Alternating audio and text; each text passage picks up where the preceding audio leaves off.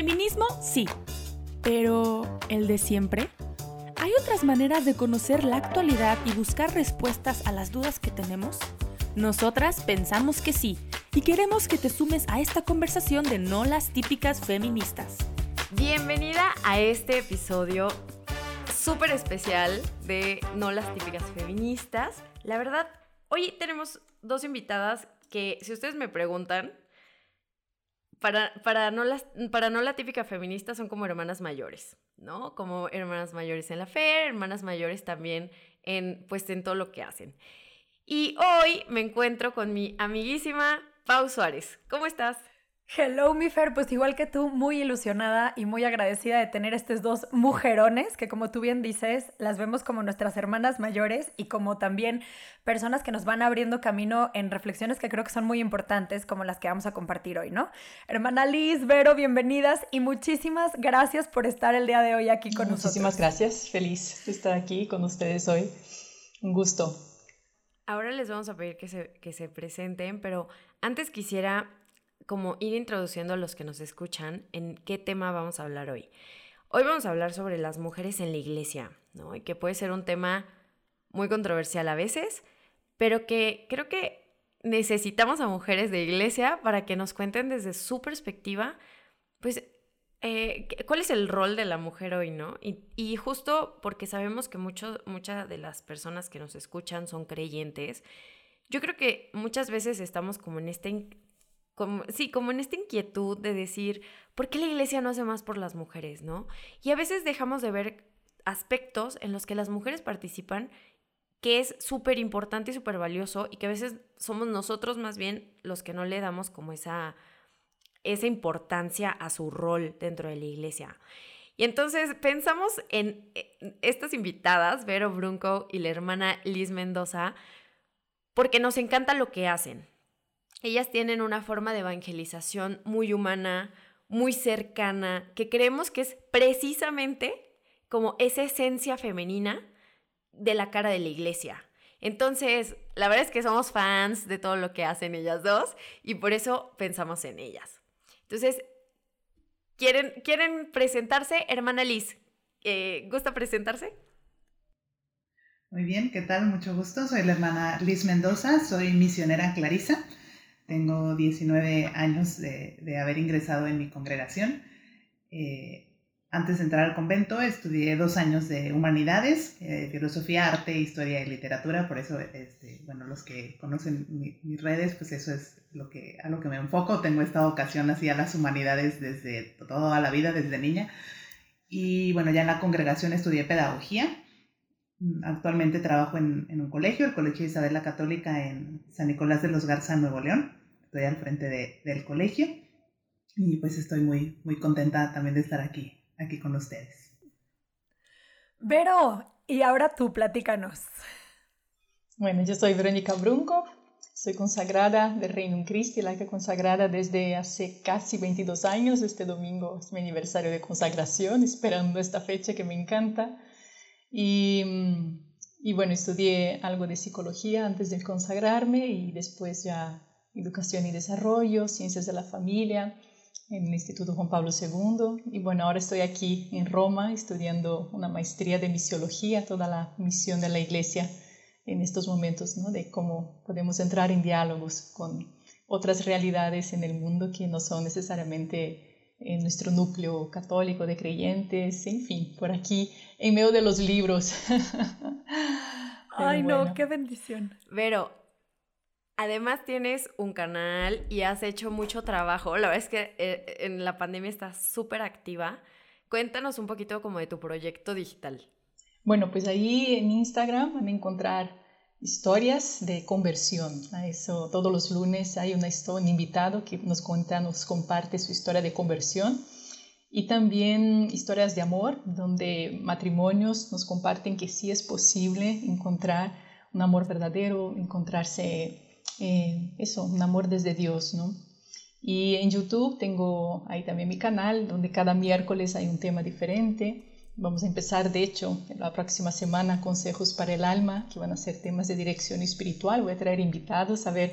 La hermana Liz va a ser una invitada en algún momento, sin duda alguna, para poder también ahí eh, acompañarnos en este trayecto de crecimiento interior. En fin, ahí con estos proyectos. Y un podcast de una palabra tuya bastará para sanarme, eh, donde cada domingo hago una reflexión del Evangelio para encontrar una palabra sanadora de Dios para, el corazón. En fin, en esto andamos, en esto andamos, en redes. Qué bonito, Vero. Pero la hermana Liz también tiene su propio apostolado digital. Y la verdad es que nos contaba al principio eh, antes de, empezar a grabar, lo, lo bello de su, de su misión y un poco también distinto. Hermana Liz, ¿quiere contarnos eh, también qué, cuál es el apostolado digital que usted tiene? Bueno, yo la verdad empecé sin un objetivo muy claro, sino por permanecer en contacto con la gente durante la pandemia, ¿no? Con mis alumnos, con mis exalumnos. Y como la verdad mm, tengo mi parte tímida, aunque no parezca, este, yo no me veía poniendo fotos mías, este, o, o no, o sea, como no me gustan mucho las fotos, menos yo sola, ¿no? Entonces dije, bueno, de por sí me gusta mucho leer, de por sí recomiendo libros, pues voy a recomendar libros, ¿no? Entonces empecé un poquito a, recomendar libros, citas de algunos autores, tanto de libros espirituales como de eh, literatura o lecturas de desarrollo humano, así, eh, porque pues, mi vida siempre ha estado acompañada de libros y, y, de la lectura es para mí también eh, parte de la mediación que ha tenido Dios conmigo, ¿no? La, lectura no solo católica, sino en general la literatura. Y bueno, ahí empecé, entonces me empezó a seguir también mucha gente por la parte de los libros y luego, bueno, por recomendación de Vero recomendó mi cuenta y entonces empezó a llegar también mm, gente por el lado católico y por otra parte gente interesada en literatura y arte, que era lo que empecé a compartir también en mis historias y temas sociales, que también me gusta mucho esta parte de la doctrina social de la iglesia. Y bueno, por ahí empecé a hacer contactos más por el mundo de la literatura, entré a un club de, lectura eh, organizado por tres chicos también de, del mundo más como de la filosofía, las letras y demás. Entonces, pues ha sido muy, bonito porque ha sido un puente para contactar con personas de diferentes creencias, diferentes posturas existenciales y que nos encontramos en el arte y en la belleza y que en realidad descubrimos que tenemos muchísimo más en común y que esas diferencias nos enriquecen y he encontrado mucha acogida, la verdad, de parte también de todos estos chicos o personas que he conocido más por el medio, digamos que de la literatura, de la escritura, de la poesía, eh, ha sido muy, muy enriquecedor y una experiencia muy, muy linda. Ay, pues qué, qué padre, ¿verdad? Escucharlas y ver cómo están haciendo una revolución, cada una desde donde anda, en las diferentes partes del mundo tal cual. Este, y bueno, pero ya entrar un poquito en el tema en concreto, aunque creo que ya lo hicimos desde escuchar sus propios testimonios, quisiera preguntarles ¿Qué implica para ustedes ser una mujer consagrada en el mundo y en la iglesia de hoy? No sé si quieres empezar, Vero, platicarnos para ti qué es este vivir tu consagración en este contexto. Bueno, por lo primero que yo estoy agradecidísima de, con Dios de poder vivir en este tiempo de la iglesia como consagrada. ¿Y por qué lo digo? Porque digo, la iglesia es hija de su tiempo, ¿no? Y va acompañando pues la cultura, va acompañando los cambios culturales, eh, la iglesia de hoy no es la misma de la iglesia antes del Concilio Vaticano II, por ejemplo, que es un gran cambio, es casi un parteaguas dentro de la iglesia que no aporta la novedad, sino que saca al flote muchas de las cosas que ya estaban ahí, pero para el mundo de hoy, ¿no? Y me encanta poder ser consagrada en este momento de la iglesia, donde incluso el mismo papel de la mujer eh, no solo en la iglesia, sino en la sociedad. Estamos hablando que la mujer empezó a entrar a la universidad hace muy poco tiempo. Todo es muy nuevo dentro de la inserción de la mujer en la sociedad con totalidad. Y en ese sentido, como les digo, la iglesia como hija de su tiempo, pues también está viviendo en este mismo, mm, en este mismo caminar. Y, y pues me encanta, me encanta poder ser parte Mm, de, este momento, un momento que tiene sus retos, como el secularismo, un momento donde la fe ya no es algo que está en toda la sociedad, ¿no? Como estaba unos años atrás, o sea, algunos siglos atrás, ¿no?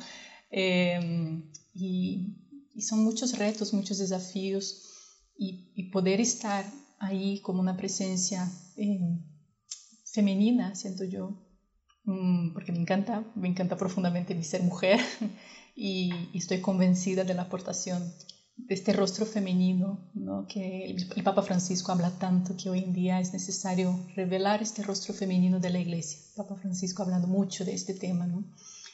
y en ese sentido todas las bautizadas estamos llamadas a, a hacer, a aportar este rostro femenino.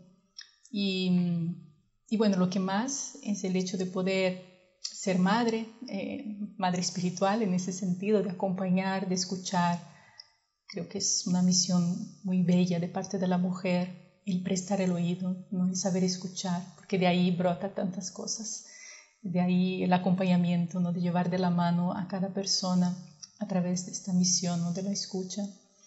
Y, en fin, o sea, siento que es un momento, la hermana Liz podrá también compartir toda la labor ¿no? que hace en el campo educativo, tan esencial, pero en fin, pero siento que es un momento apasionante eh, de la iglesia y, y, creo que incluso en redes sociales también la presencia, esa apertura de las redes sociales donde ofrece espacios de evangelización hoy en día es un espacio donde estamos viendo la creatividad no solamente de los sacerdotes, de nosotras consagradas, sino también de los laicos. Y ver a ustedes también como jóvenes, como mujeres, que siendo estudiantes están ahí aportando este rostro femenino de la iglesia, ¿no? A través de la iniciativa personal y está influyendo, influye una manera de pensar, influye una manera de estar, de crear cultura, de crear pensamiento. Ya no está reservado a las universidades, ya no está reservado a ámbitos políticos, sino que las redes sociales, que es un lugar abierto de la iniciativa personal, permite que este pensamiento femenino también vaya influyendo, influyendo en la cultura y en la evangelización. En fin, eh, un poco lo que pienso que son puntos que nos motivan ¿no? a, estar en este tiempo. Ay, muchísimas gracias, Vero.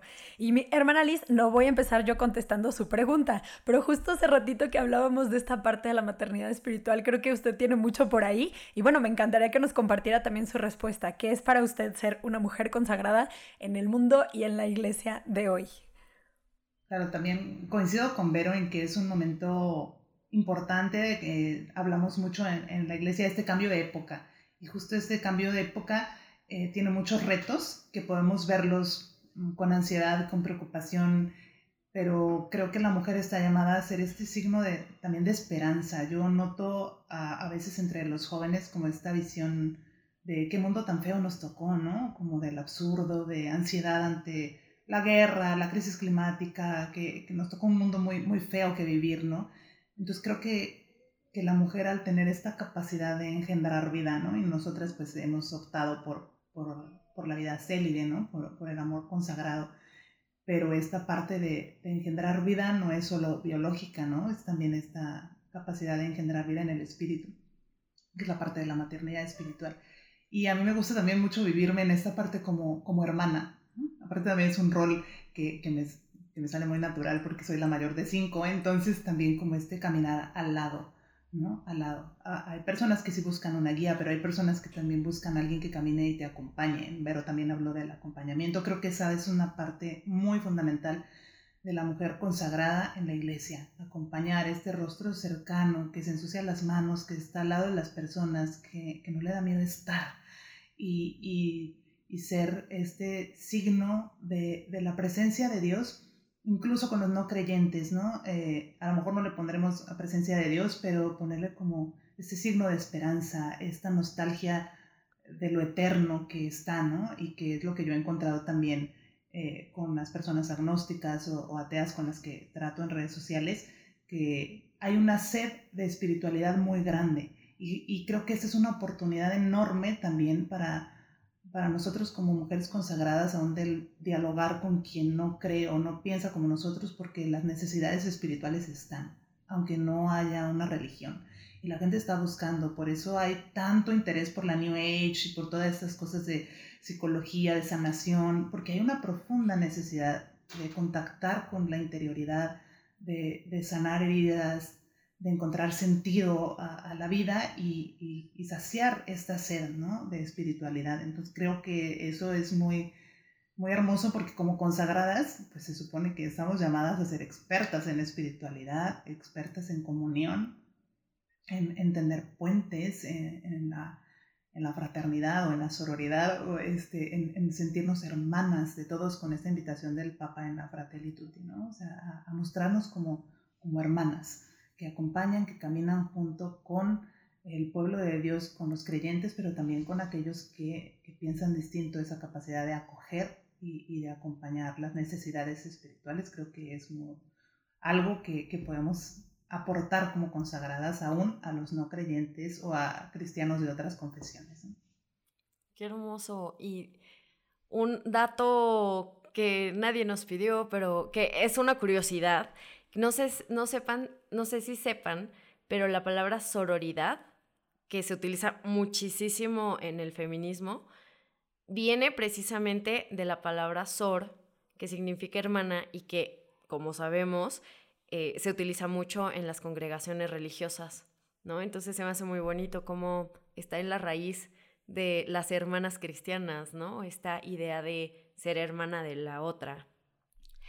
Bueno, justamente una de, los, de las preguntas que nos hacíamos al pensar este tema de la mujer en la iglesia, pues se nos, veía, se nos venía a la cabeza que normalmente cuando se habla de esto, se piensa en los puestos que la mujer no tiene dentro de la iglesia, ¿no? O sea, eh, sobre todo hablando de la jerarquía eclesial. ¿Qué opinan sobre esta forma de ver la vocación de la mujer en la iglesia? ¿No? O sea, ¿con qué están de acuerdo y con qué no? Vero, ¿quisieras empezar? Bueno, em, sí, sí. Creo que aquí em, hay algo, y quisiera sí remontarme a una insistencia del Concilio Vaticano II, que es muy poco estudiado, y hoy se habla de tantas cosas en la Iglesia como si fuera una novedad, cuando en el Concilio ya estaba presente, ¿no? Y una de las principales cuestiones que ahí se abordó era ver un poco antes una iglesia piramidal, un poco vista de manera estructural, ¿sí? Y se vio... Eh, de alguna manera el daño que se ha hecho ¿no? a través de esta imagen. Y justamente la reflexión que se dio ahí fue la reflexión del pueblo de Dios, de ver a todos en esta, en esta igualdad. Todos somos fieles, sacerdotes, religiosas, los laicos.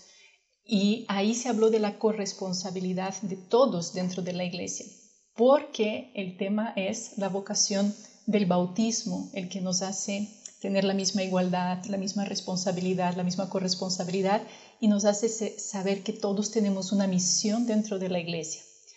Y desde ahí, o sea, el concilio termina eso en el 65 por ahí, desde ahí e, esa es la, la, la línea de la iglesia, ¿no? Hacer que nosotros descubramos cuál es nuestra vocación como bautizados, de todos, y cada uno tendrá una misión diferente.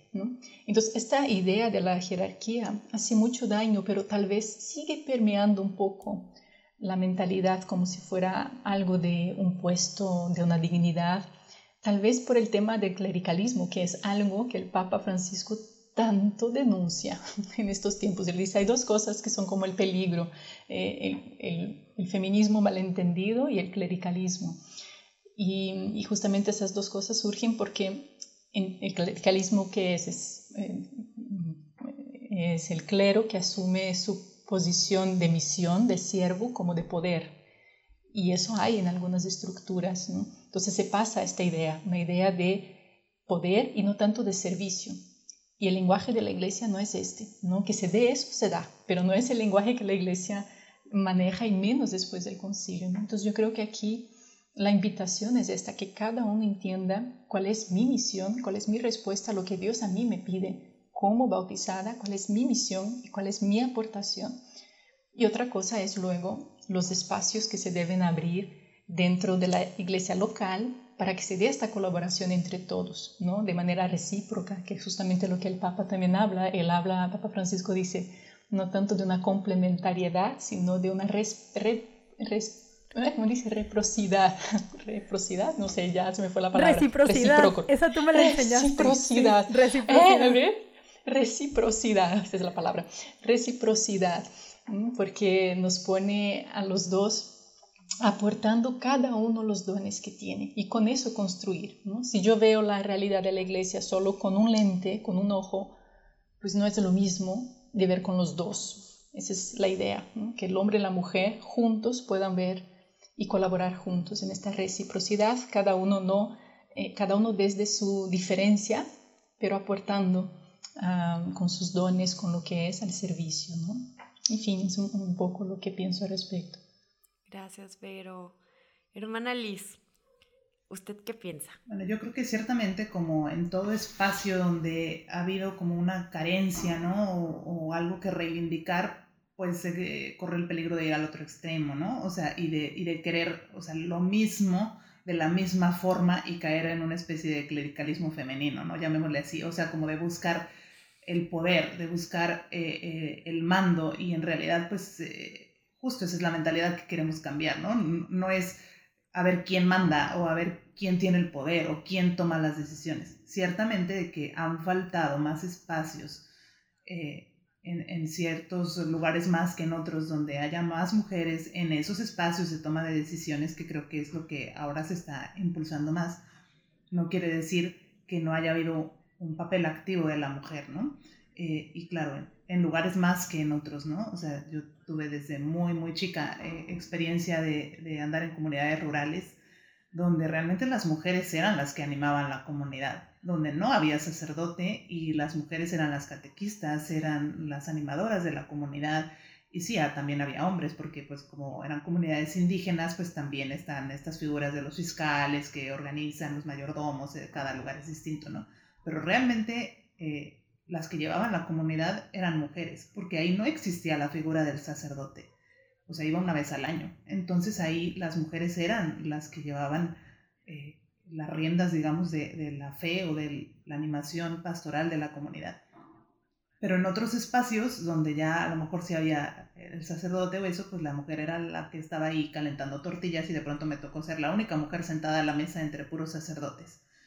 Y las catequistas comían paradas en la estufa calentando tortillas, ¿no? Y entonces de pronto si hay espacios donde uno dice, pues tendrían que estar sentadas aquí a la mesa con todos, ¿no? También sirviendo, pero después eh, estando, ¿no? O sea, como, como parte activa. Entonces digo, es verdad que han faltado, pero cada realidad también es, es distinta, ¿no? Y el rol de la mujer, pues también es este papel de acompañar la comunidad, este rol de escucha, este, este rol de mm, de servicio que no es igual a servilismo.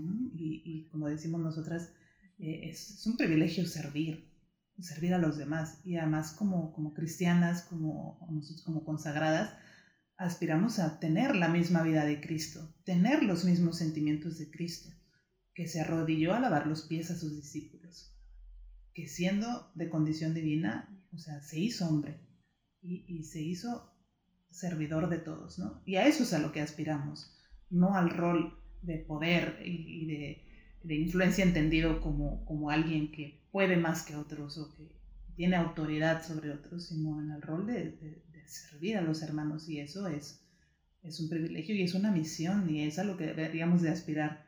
Cualquier ser humano creyente, católico, pues es a servir a, a, los otros, a, lavar los pies, al más pequeño, al más frágil, tener las mismas preferencias de Cristo, o sea, por los niños, los huérfanos, los enfermos, o sea, eh, el tener las mismas predilecciones de, de, Cristo, que no llegó naciendo en el palacio de Herodes, sino naciendo entre los pobres, ¿no? O sea, esta renuncia eh, a, la, a, la, riqueza, al, al, poder. Entonces, ese es el estilo de Cristo y eso es por lo que ya comentaba Vero, ese es el estilo que quiere la iglesia, eh, que enfatiza y que, bueno, como seres humanos pues, se nos pega, ¿no? Estos deseos de poder, de ambición, de etcétera, pero realmente no es a lo que aspiramos como mujeres eh, creyentes o mujeres consagradas, ¿no? sino, sino realmente el, el, ocupar esos lugares de, de, servicio y que claro, pues en diálogo, en reciprocidad, en, en corresponsabilidad de, del pueblo de Dios, ¿no? que eso es lo que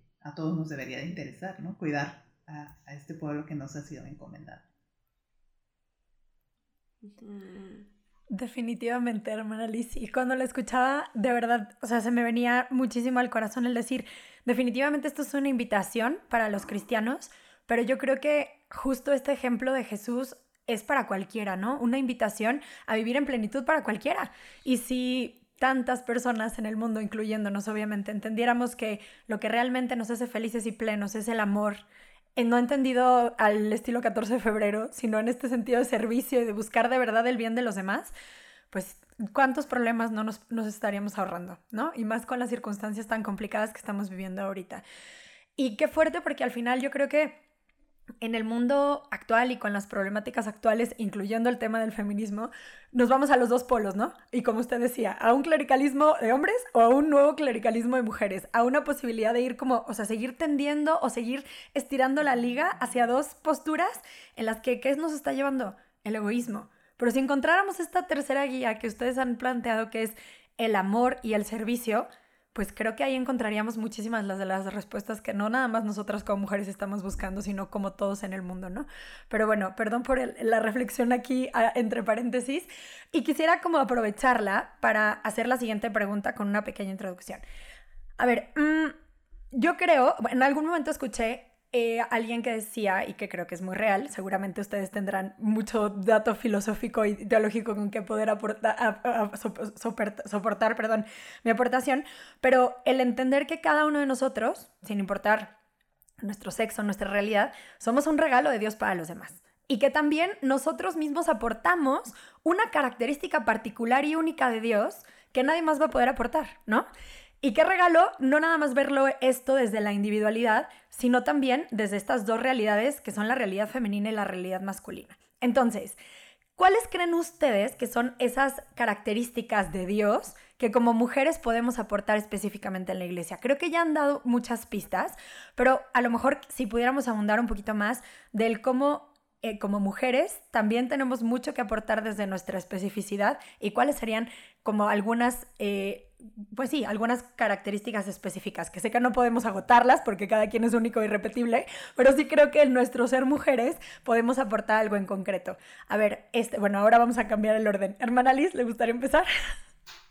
Bueno, yo creo que si bien yo estoy convencida de que, de que no hay una mirada femenina o un estilo femenino, por lo que tú decías, porque cada persona somos distintas y porque hay características que deberían ser humanas, ¿no? Sin embargo, que sí como una, pues llamémosle rasgo, predisposición, este, que, que, tenemos las mujeres, esta mirada que abraza como, como más holísticamente la realidad, ¿no? O sea, este, desde las cosas pequeñas, hoy me pasó en el desayuno, yo soy pésima en la cocina y me toca preparar el desayuno los viernes y entonces yo no puedo cuidar dos cosas al mismo tiempo, o sea, o se me queman las tortillas o se me quema el omelette, ¿no? Y entonces me dice una hermana, las mujeres podemos estar en mil cosas a la vez. Le dije, no, eso es un mito, o sea, sí y no, pero depende del área, ¿no? a mí no me pidas estar en dos cosas en la cocina porque no puedo.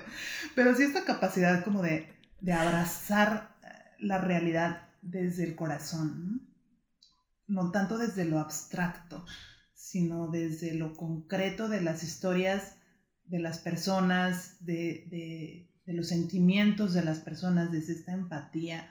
A mí me gusta mucho eh, el concepto de la compasión no entendido como lástima, porque entonces eso te pone en un plano de superioridad, ¿no? sino de un sentir desde las entrañas. Y me encanta porque esa expresión se usa también en el Evangelio, ¿no? que Jesús sintió en las entrañas. Y las mujeres nos es muy fácil sentir en las entrañas, o sea, por nuestra biología, ¿no? Como que esta posibilidad de ser madre eh, te hace sentir en las entrañas. Y, y, tienes esa capacidad de acoger el dolor de, de las otras personas de manera distinta, ¿no? A mí me ha tocado escuchar a veces sacerdotes que dicen, ay, no, a mí me cuenta algo una persona y yo ya luego no me acuerdo. Y digo, ¿y cómo le harán para no acordarse? Uno trae a la gente aquí todo el día, ¿no? Te cuentan algo y uno abraza ese dolor. Uno a veces tiene que aprender a distanciarse, ¿no? O sea, también emocionalmente de algunas situaciones, pero, pero es que eh, ese sentir de, en las entrañas es muy femenino, esa capacidad de conmoverse ante, ante la realidad y creo que esa es una de las aportaciones, ¿no? Como muy femeninas, la capacidad de, de, de fijarte en, en, los detalles. Y no estoy hablando del típico detalle femenino que dicen de poner la florecita, o de, bueno, o sea, puede ser también, ¿no? O sea, también. Pero no, como esta parte de, de, de fijarse en, en, diferentes aspectos de, de la realidad, ¿no? Eh, esta capacidad también como relacional de, conectar personas, de conectar historias, de conectar, de vincular. Creo que es algo muy femenino, ¿no? Esta, esta capacidad de, de, crear comunidad, eh, incluso en las familias, ¿no? En torno a la comida, si tú quieres, en torno a la, a la mesa. Eh, una exalumna mía eh, que va a estudiar filosofía dice, hermana, es que me cae mal que me critiquen que me gusta cocinar si quiero estudiar filosofía. ¿Qué tiene de malo? O sea, me pueden gustar las dos cosas. A mí me encanta cocinar y hacer qué hacer en la casa y me encanta la filosofía y además es muy genio. O sea, de verdad tengo muchísimo talento desde muy pequeña. Y digo, no, o sea, esto es como que desde un discurso feminista donde, ¿y por qué vamos a cocinar ahora? Y también los varones, en, por ejemplo, en las comunidades rurales creo que esto se ve más evidente que en las ciudades, ¿no? Porque los hombres fueron a matar al puerco. Allá quiero ver las señoras matando ahí al puerco, ¿no? Desangrándolo. O sea, las mujeres están en la cocina porque los hombres están allá matando al puerco, ¿no? O entonces, eh, eh, en, en, las comunidades rurales uno ve otro tipo a veces de dinámica, que si bien existe el machismo, pero también existe como este sentido de comunidad, donde la mujer juega un rol muy importante. ¿no? Esta figura de la abuela, o sea, de, la mamá que, que, que, junta a todos en torno a, ¿no? este, a la celebración, este, al festejo, o sea, creo que esta parte también es algo, eh, y a lo mejor mucho en nuestra cultura latinoamericana tal vez, no lo sé, o sea, este, como esta capacidad de unir en torno a, ¿no? Eh, creo que también de vincular a las personas. Eh, pues de momento digo, sé que hay mil cosas, pero son como dos puntos que, que creo que pudiéramos destacar de, la, de esta manera femenina o aportación femenina. No, hombre, muchísimas gracias, hermana Liz. Y pero tú desde la realidad que también te toca a ti ver, vivir y pues a lo mejor de cuestiones más personales o incluso de otras personas que te ha tocado ver, ¿qué nos podrías compartir o qué elementos crees que, o sea, qué otros podrías agregar? Sí, yo creo que, mm, bueno, aquí me venía a la mente una frase de, del Papa Francisco que decía, una iglesia sin la presencia femenina de la mujer es una iglesia estéril eh, y me hizo pensar ¿no? en el tema de esta, este dar vida, este dar vida, y claro, no se reduce al aspecto biológico, como bien dijo la hermana en lo más mínimo, sino que toda nuestra manera de pensar, de sentir, nuestra psicología, manera de relacionar, tiene que ver con nuestro cuerpo. ¿no? También leer eh, todo el tema de qué es lo que el cuerpo de la mujer expresa, bueno, eso es lo que ella vive, ¿no? Eh, porque nosotras damos vida mientras vivimos, no solamente es un momento, sino es mientras vivimos queremos dar vida a lo que está alrededor, ¿no? Queremos que estas personas que están a nuestro alrededor estén en comunión, queremos unirlas, ¿no? Si hay una dificultad, de alguna manera tratamos de, de vincular de nuevo, ¿no? Entonces yo creo que eso es, algo que está muy presente, toda la parte de nutrir, pensar que la mujer es fuente de nutrición para otro ser humano, eso es muy fuerte lo es biológicamente hablando y lo es psicológicamente hablando, esa necesidad de que, que, tú tengas vida también. Em, entonces, de alguna manera también nutrimos, nutrimos con la creatividad, que es otra característica también, que es muy propia, una creatividad que tenemos para poder cuidar, para proteger, ¿no? Vemos, por ejemplo, a una mamá es impresionante la capacidad que ella tiene, la creatividad que tiene uno para entender al otro que ni siquiera habla. Eso es una cosa que uno dice, ¿cómo es posible? Este bebé acaba de nacer y esta mamá ya le está entendiendo todo. Entonces, eh, esa capacidad de leer cuando no hay palabras claras, de percibir, es una riqueza. Es una riqueza en un ambiente laboral, es una riqueza en una empresa, es una riqueza en el trabajo en equipo porque mientras se están hablando de ideas, también la mujer va percibiendo aquello que no se está hablando. Y, hay una aportación y es real, porque Dios la dotó con la capacidad de la intuición. Imagínense, ¿no? O sea, lo que puede ser eso en un, trabajo en equipo, lo que puede ser esta capacidad, este cerebro creativo que tiene para ingeniarse cuando no hay no hay los elementos y ella se ingenia para que exista. Y esto está dotado a la naturaleza, no es así como que, ah, pues el hombre tiene otros, la mujer tiene estos, ¿no? Em, esta capacidad de cuidar que la hace incluso sacrificarse por el bien de, tantas mujeres que se arriesgan, que se sacrifican por sus hijos, hay una capacidad muy auténtica en ese sentido, por eso vemos también en la iglesia eh, todos los hospitales, sostenidos por tantas mujeres que están ahí dando la vida. eh, no solo religiosas, ¿no? sino también a través de la medicina. En lugares, ahora estamos viendo en la misma guerra, hoy que está empezando ahora en Ucrania, mm, vemos ahí al grupo también de mujeres que están ya en primera fila para recibir a los heridos. Eso le da una capacidad ¿no? también muy especial para lidiarse con el dolor. Y, y hay mucho dolor en el mundo. Y en ese sentido creo que entra el papel de la mujer de una manera muy especial en este saber estar ahí junto en esta vivencia del dolor con, como bien dijo la hermana Liz, ¿no? nosotros vivimos el dolor con, es muy difícil separar, o sea, a mí me pasa, ¿no? a veces llega una persona con una situación tan difícil, tan pesada, es que la cargo, no hay manera, me dice, no, ver, hay que separar, hay que separar, no hay manera, no hay manera, la llevas en la entraña y sufres y lloras y es dolorosísimo y, pero es una y es otra y es otra y a veces te, te acumula varias y tú dices, voy a poder con eso. Y Dios dice, sí, sí, puedes, ¿no? Te doté con la capacidad para. Y dices, ay, Señor, ¿no? Siento que en algún momento voy a ser crack. Y no, no lo haces. Es interesante, ¿no? Pues creo que, que esos son algunos elementos que, que, ahí están presentes y hay que valorizarse y, y, que hay que, ver, ¿no? El beneficio cuando eso se hace en conjunto, en comunión con otros. Sí, definitivamente.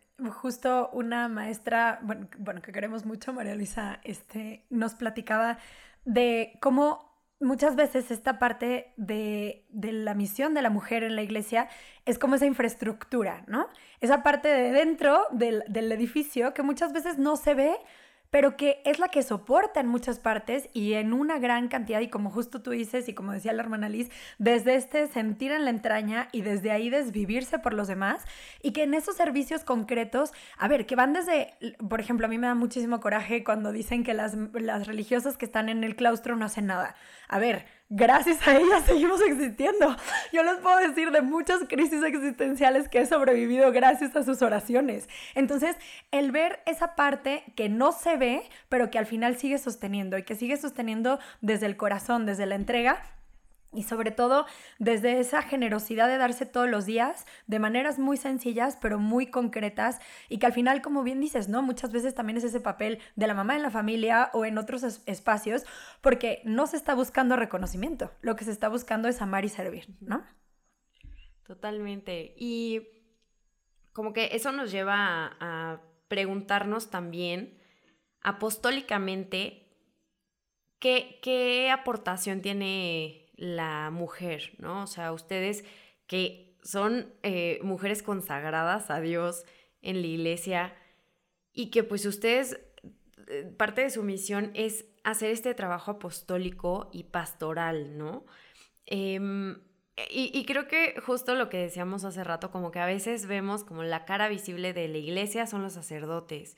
Y claro que los sacerdotes son un regalo para la iglesia, pero creo que también, o sea, todo, todo el trabajo que hacen eh, tantas, digo, tanto laicos como, como personas consagradas a Dios, hombres y mujeres, eh, que no precisamente son sacerdotes, ¿no?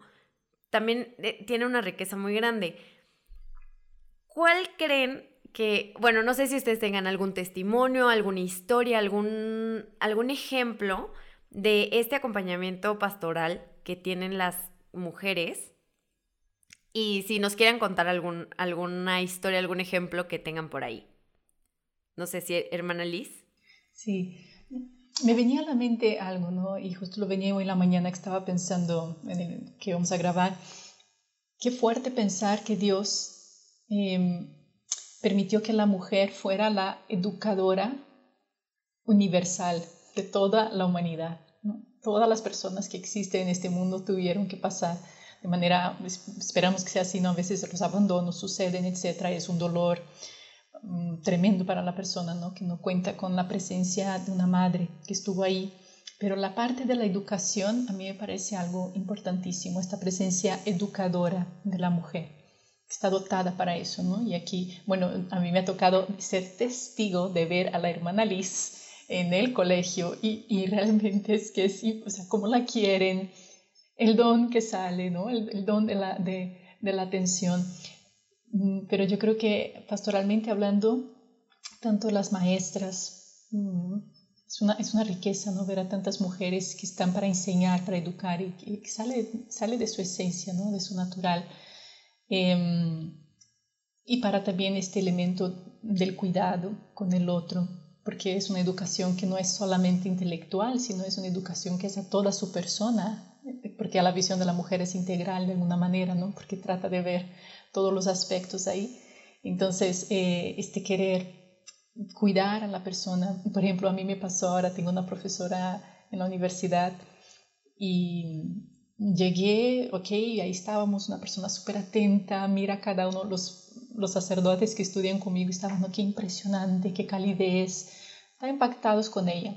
Pero lo que más me impactó fue después de cuatro semanas de clase, mi primer mes aquí en Roma, estaba agotada, el italiano, las clases, llegué así, estaba yo que me dormía en la clase y después se me acerca y dice, Vero, quiero saber cómo estás. ¿Estás, estás durmiendo bien? ¿Estás comiendo bien? Me veo que estás bajando de peso. Mira, y empieza, ¿no? Toda una atención. Digo, esta mujer con toda una cátedra, no sé cuánto, pero claro, ella no está ahí para dar una clase. Ahí me di cuenta, ella está para algo más, ¿no? Este, este, te veo más allá, no te veo nada más con el alumno que está aquí, no veo lo que estás cargando, veo cómo te sientes, si estás comiendo, si no estás comiendo, si estás durmiendo, si no. Esa, esa capacidad ¿no? de ver más allá es una riqueza. En fin, algunos elementos, ¿no? este cuidar, este educar, creo que son los puntos importantes. Y usted, hermana Liz, digo, obviamente la parte de la educación nos queda claro que le queda mucho, pero a lo mejor, no sé, de algunas otras compañeras, de algunos otros, este, no sé, órdenes religiosos con las que le ha tocado convivir, o incluso en su misma, en su misma experiencia, que no nada más es la parte educativa, ¿no? Es muchísimo más amplia. Sí, yo creo que, que justo como la aportación eh, pastoral de las mujeres es, los sacerdotes suelen estar muy sobrecargados por la parte sacramental y eso hace que descuiden muchas veces la función de acompañar a los grupos juveniles, a los matrimonios, etcétera, porque no pueden, o sea, están sobresaturados de bautizos, confesiones, bendiciones, o sea, cosas que están reservadas a su ministerio sacerdotal. Entonces, a mí me ha tocado muchísimo aquí en Monterrey, eh, como me invitan mucho a dar pláticas de castidad, por ejemplo, o a temas a jóvenes en parroquias, etcétera, o sea, inevitablemente tengo después llamadas o DMs o inbox o WhatsApps de hermana, es que le quiero preguntar esto, es que en mi grupo pasó esto, es que hubo esta situación y no sé cómo resolverla. Hermana, tenemos unos compañeros homosexuales y no sabemos cómo acogerlos. Hermana, descubrimos a tal compañera con esta orientación sexual y no sabemos cómo acompañarla.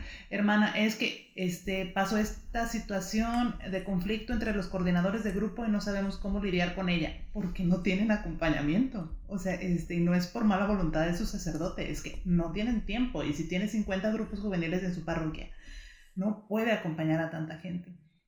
Entonces creo que muchas veces eh, el rol de la mujer va por ahí, o sea, el acompañar, acoger, orientar a estos jóvenes, bueno, yo me estoy refiriendo ahorita a jóvenes porque es donde yo aporto un poquito más, además del colegio, ¿no? Eh, en este acompañamiento, en este donde la escucha, que a veces también los, eh, los sacerdotes no pueden dedicarle tanto tiempo en la confesión a resolver dudas de las personas. En cambio, uno, pues como no tiene el pendiente de confesar, este, pues, eh, se acercan a preguntar cosas como muy concretas. Y, por ejemplo, en, temas específicos de sexualidad, yo siento que hay mucha confianza con la mujer y con una mujer consagrada. Este, o sea, a mí me impresiona que chicos que me vieron una vez, o sea, vengan a contar cosas muy íntimas, o incluso ahora por redes sociales que te abran su corazón con cosas que dices, o sea, hemos hablado una vez y ya me están confiando su vida, ¿no?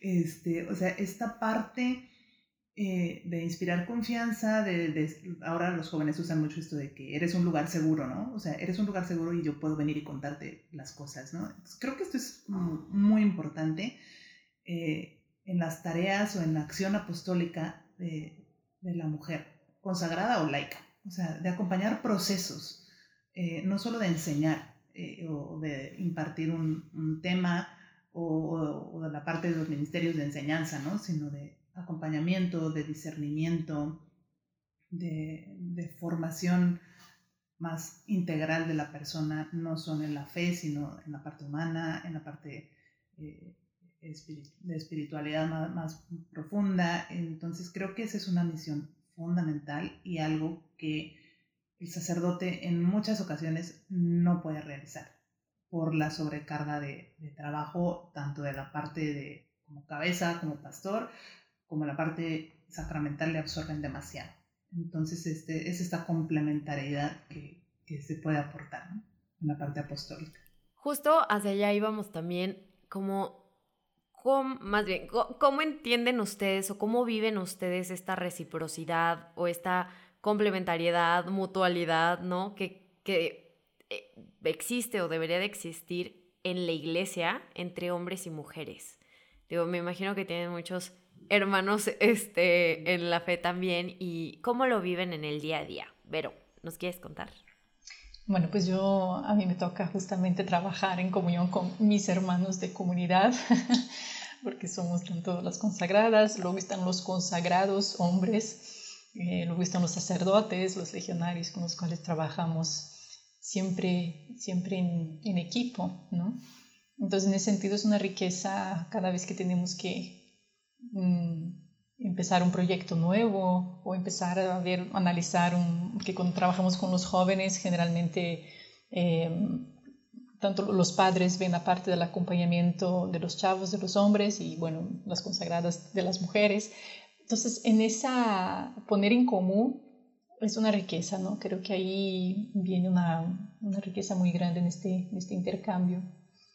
Eh, también lo veo en la universidad, donde estoy ahora, que estoy aprendiendo mucho, es de los jesuitas y mm, estoy en la Gregoriana aquí de Roma y lo llevan ellos los, los programas, pero es tan impresionante cómo involucran a todas las mujeres, hacen cuestión, o sea, realmente es, eh, y no así como por un favor o por decir, no, aquí, no, no, no, o sea, porque realmente están convencidos de la aportación eh, que se hace, entonces van a crear un proyecto nuevo, luego, luego es, en este equipo tiene que existir mujeres. En estos días me, me tocó empezar un, proyecto ahí y, y, eran puros hombres los que estaban en el equipo. Y el decano decía, no, no, hay que estar más mujeres presentes acá. Así que, a ver, busca, ve, pero aquí tiene que estar más mujeres para que se pueda ver toda la visión.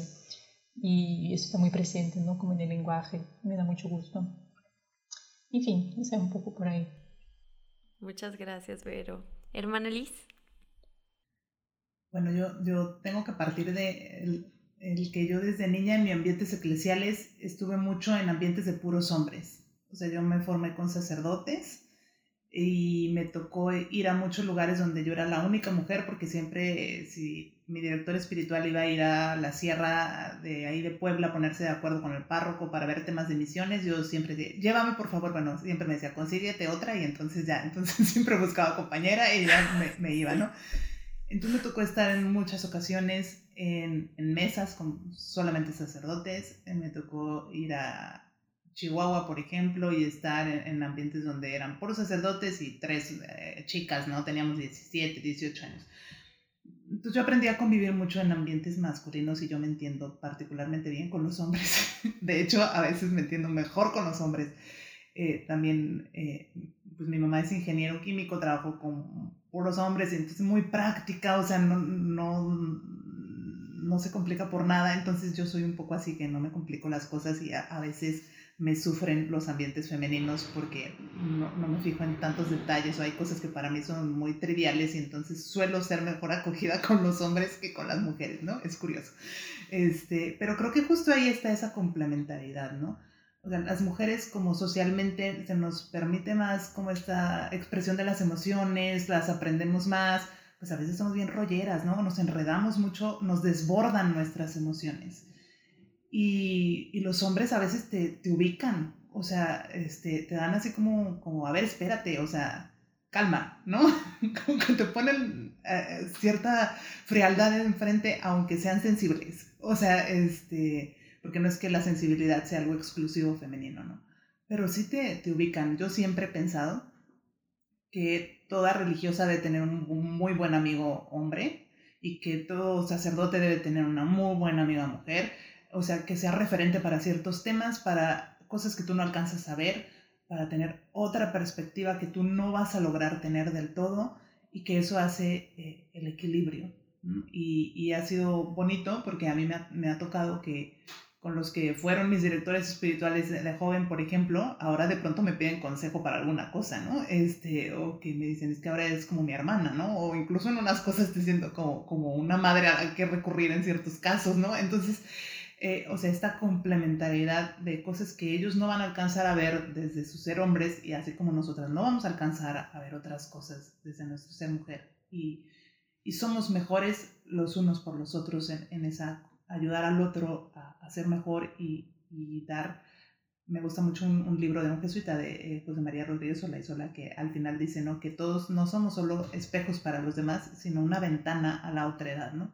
Pues, los hombres son esa ventana también para nosotras a la otra edad y nosotras lo somos, ¿no? A, lo que ellos no son. Y, y, ahí podemos integrar estas visiones y, y, estas habilidades y estas formaciones distintas que, que, hemos recibido y experiencias como cualquier otro ser humano, ¿no? Pero ahí es donde, donde podemos enriquecer eh, la labor y, y, hacer como este, este equilibrio y, hacer algo mucho más hermoso que si fuéramos un equipo de puras mujeres o un equipo de puros hombres. ¿no? Definitivamente, y bueno, aquí yo ya voy a meter otra vez mi sopota, pero a ver, yo creo que también como laicas, a ver, tengo que confesar que en algún momento de mi vida mi, mi, visión de los sacerdotes y de los hombres de iglesia era como que casi que ellos por una banqueta y yo por la otra porque pues como que de lejitos nos llevamos mejor y gracias a Dios, o sea, y no de lejitos en cuanto a, o sea, como que sí, cuidando las distancias y demás, ¿no? Y como que ha sido un gran regalo de Dios, sobre todo los últimos años, el poder encontrar en sacerdotes, yo como laica, a grandes hermanos, tal cual, a grandes hermanos y grandes amigos que han enriquecido mi vida de una manera impresionante. Y que yo creo que tenemos que dar también muchos, muchos pasos a entendernos desde lo que ustedes comentaban desde ese ser hermanos, desde ese caminar juntos, desde ese eh, aportarnos mutuamente puntos de vista, este, consejos, eh, oraciones, a una amistad verdadera. Creo que a veces a lo mejor, eh, bueno, no sé si es más por la cultura en la que me tocó crecer, ¿no? Pero como que solemos pensar como esta parte de, no, es que tenemos que cuidarlos y casi que a los padres meterlos en una cajita de cristal, este, por toda esta parte de, las relaciones entre hombre y mujer mal, malentendidas que son un, un super obstáculo para una riqueza enorme que nos estamos perdiendo en la que de verdad podemos sumar muchísimo más, podemos abrazar muchísimas más realidades y sobre todo hacer un equipo cada vez más grande. Y bueno, no sé si aquí alguna de ustedes quisiera hacer algún comentario al respecto, porque creo que también son pasos que seguimos dando como iglesia. El seguir abriendo esta parte, no nada más en esta relación entre personas consagradas, sino también con nosotros como laicos. Digo, para mí, insisto, ha sido toda una revolución interior, pero sobre todo un gran regalo el poder ver a un sacerdote, que antes veía como casi que el gurú que está por allá a decir, es mi hermano y como ustedes dicen, que me puede pedir un, consejo, que me puede pedir un favor y con quien puedo hacer un proyecto en común y el ver que en esta comunión en la que todos estamos llamados a ser desde la iglesia, no, no, hay ni ricos ni pobres, ni mujeres ni hombres, sino que todos estamos llamados a compartir esta identidad de cristianos en un, pues sí, en eso, en una familia que se acompaña y se, pues se sigue fortaleciendo, ¿no? Vero, ¿querías decir algo?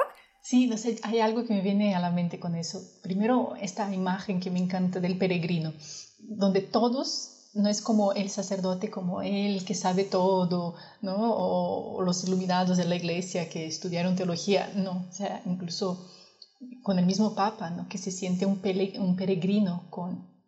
Entonces, esta mentalidad de somos caminando juntos y nos necesitamos en diferentes momentos.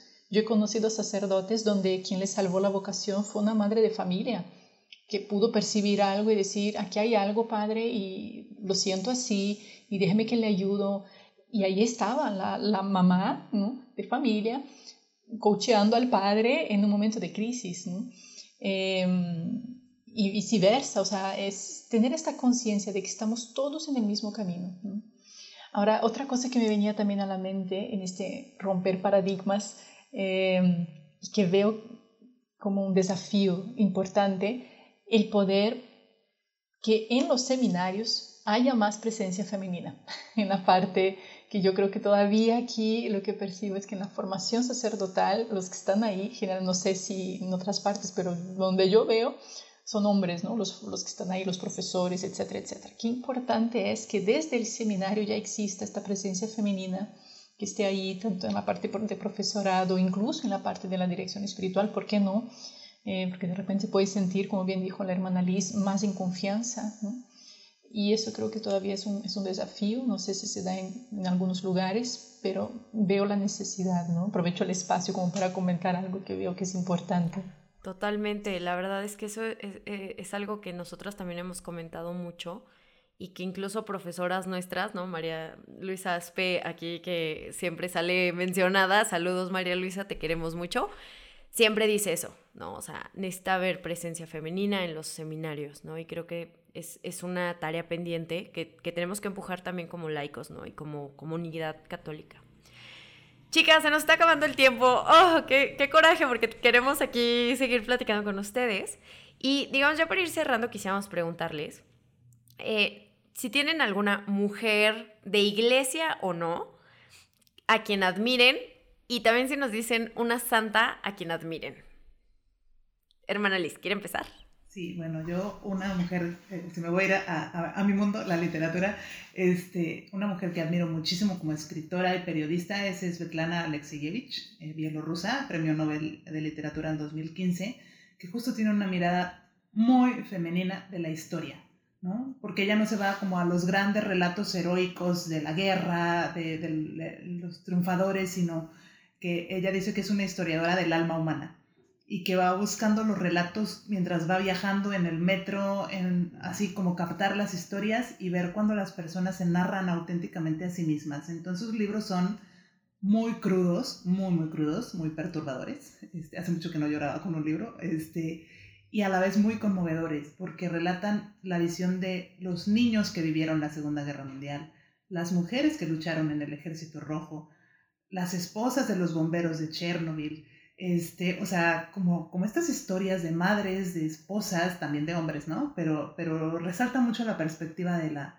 de la mujer y tiene una mirada de verdad impresionante sobre la historia, ¿no? Y, y los relatos, los relatos, cómo captar, eh, dice, no me interesan las grandes historias, sino los relatos de cada persona, cómo vivió una persona la guerra y ahí se nos cae el mito de la guerra heroica y ahorita pues que estamos viviendo eh, esta situación como, como humanidad, otra vez la, la, la, guerra en eso, justo en esa zona, ¿no? Tan lastimada por tantas cosas. Creo que su mirada es, es fundamental, inclusive el, ella como activista también en, en Bielorrusia, eh, de una nueva manera de hacer revolución sin sangre, ¿no? Y, ah, con las mujeres, donde las mujeres tienen un papel muy protagónico, es súper interesante. Y bueno, todavía no es santa, pero yo espero que lo sea. Este, me encanta Madeleine del Brel. Ah, yo soy súper fan de Madeleine del Brel porque igual proviene de la literatura, de la poesía, la belleza, este, el existencialismo, ¿no? Pero en su conversión es de como mujer que viene de la intelectualidad, pero a, a lo concreto, a la realidad, ¿no? Me encanta esa poesía del grito nuevo, ¿no? Que dice, se escucha un grito en la noche, ¿podemos dormir? o sea, ante el sufrimiento, ¿podemos estar tranquilas? ¿Podemos estar tranquilos? Y cómo logró eh, trabajar con los ateos de su tiempo, con los marxistas sin empacho, ¿verdad? Porque a veces también nosotras es, no, ¿cómo vamos a, hacer puentes con el feminismo radical? Pues es lo mismo, ella hizo un puente con el marxismo, o sea, ella decía muy claramente lo que no le parecía del marxismo, ella tenía una postura muy clara desde la fe, pero no tenía ningún problema de estar al lado de los marxistas para servir a los pobres. Entonces se me hace como un referente para la nueva evangelización y para el diálogo con los no creyentes, porque habla desde el amor, desde la bondad, desde el sentirnos hermanos y que ese va a ser el único camino por el que logremos dialogar con un mundo no cristiano, como pues la Francia que le tocó a ella, ¿no? Entonces, este, bueno, últimamente ella es como una antorcha eh, para, para, mi vida y me he encontrado muy reflejada en, en en su sentir. Muchas gracias, hermana. Yo, todas tenemos una tarea de, de, leer más sobre ella. Y Vero, una mujer, ya sea de iglesia o no, que admires y una santa a quien admires. Mira, yo una mujer es una que vive conmigo. que admiro mucho, es Marta Rodríguez, no sé si ustedes ya la, la conocen, ¿no? Bueno, pues es mi compañerita de comunidad. Y ya la admiraba antes y ahora que vivo con ella más todavía, porque realmente veo de la autenticidad de donde brota todo lo que está haciendo por la iglesia en estos momentos. Ella está siendo muy valiente en hablar de todo el tema del género eh, y está tan convencida de eso, una buscadora de respuestas, pero junto con eh, haciendo tanto bien en la parte de la atención personal, dedica todo su día, o sea, realmente es, es impresionante ver cuando ella pone toda su capacidad de ser don las 24 horas, ¿eh? eso es en la comunidad con nosotras, eso es con los jóvenes que le piden escucha, esto es con las conferencias que le piden que dan y todo lo hace desde lo que ella es, es, es, es muy ella. Entonces eso es lo que me gusta porque no está dando su persona en todo lo que hace. Ella sabe que yo soy fan de ella, siempre lo digo y realmente tengo orgullo de que sea mi compañerita. Este, bueno, una santa eh, como tal, no es santa, pero efectivamente Magdalena, o sea, eh, de verdad, creo que va a ser, espero que sea santa pronto, pero de hecho han dicho que ella pudiera ser incluso la patrona de la nueva evangelización. Y me llamó la atención eso, así que vale la pena que la desenterremos, desenvolvemos y empecemos a hablar más de ella porque creo que tiene una aportación muy grande. Em, Santa Catalina de Siena, qué decir, ¿no? Edith Stein, em, en fin, grandes mujeres que en su tiempo siendo fieles a lo que escuchaban en su interior, fueron también profetas de su tiempo. ¿no? Sí, qué regalo. Y creo que aquí tenemos muchísimas recomendaciones que tenemos que aprovechar. Por favor, a quienes nos están escuchando, vayan a la cuenta de la hermana Liz a ver todas las recomendaciones de libros buenísimos que ha hecho. Vayan, por favor, a, a los lugares en donde encontramos a Vero, en donde también ha hecho muy buenas recomendaciones de libros, de documentos de la iglesia y de muchas otras circunstancias que nos pueden servir. Y bueno, ¿qué decir de Marta? Vero, por favor, dile que la queremos también, que le mandamos un abrazo y que justo tenemos un capítulo de bueno, un episodio del podcast con ella, creo que es el segundo, que ha sido magistral. Entonces, bueno, pasando un poquito más, ya con todo el dolor de nuestro corazón, a cerrar esta parte, quisiera preguntarles, a ver, si pudieran ustedes, con todo lo que acabamos de decir en este capítulo que ha enriquecido mucho mi corazón, pero si quisieran ustedes o pudieran ustedes decir una sola idea que quisieran que las personas que nos están escuchando se quedaran en el corazón, ¿Cuál sería esa idea? Hermana Liz. Van a ser dos, una en dos. No, reciprocidad y servicio. Reciprocidad y servicio. Gracias. Verito. Ay, estoy aquí pensando. Eh, me di en el corazón solo pensar en que Solo habrá verdadera felicidad y plenitud en la medida en que seas un don para los demás. No tanto es lo que haces, no es ahí donde está tu fortaleza, sino en lo que eres como persona. Y eso es donde hay que estar más atento. Si estamos eh, aportando en el lugar donde estamos, donde nos movemos, sea en nuestra familia, nuestro trabajo, la universidad, los estudios, donde sea, si lo que estamos aportando ahí es solamente lo que hacemos o si estamos aportando la riqueza de lo que somos. Eso.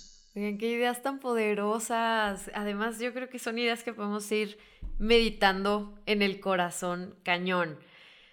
Bueno, Vero, hermana Liz, muchísimas gracias. ¿En dónde, en qué redes sociales, si nos, si nos pueden recordar sus redes sociales para seguirles la pista, seguir sus proyectos? Eh, Vero, por ahí, ¿cuáles ¿cuáles son tus redes sociales donde te podemos encontrar? Vero. bueno, yo, eh, pues Verónica Brunkov, me encuentran en Instagram, YouTube, Twitter, todas las, redes sociales.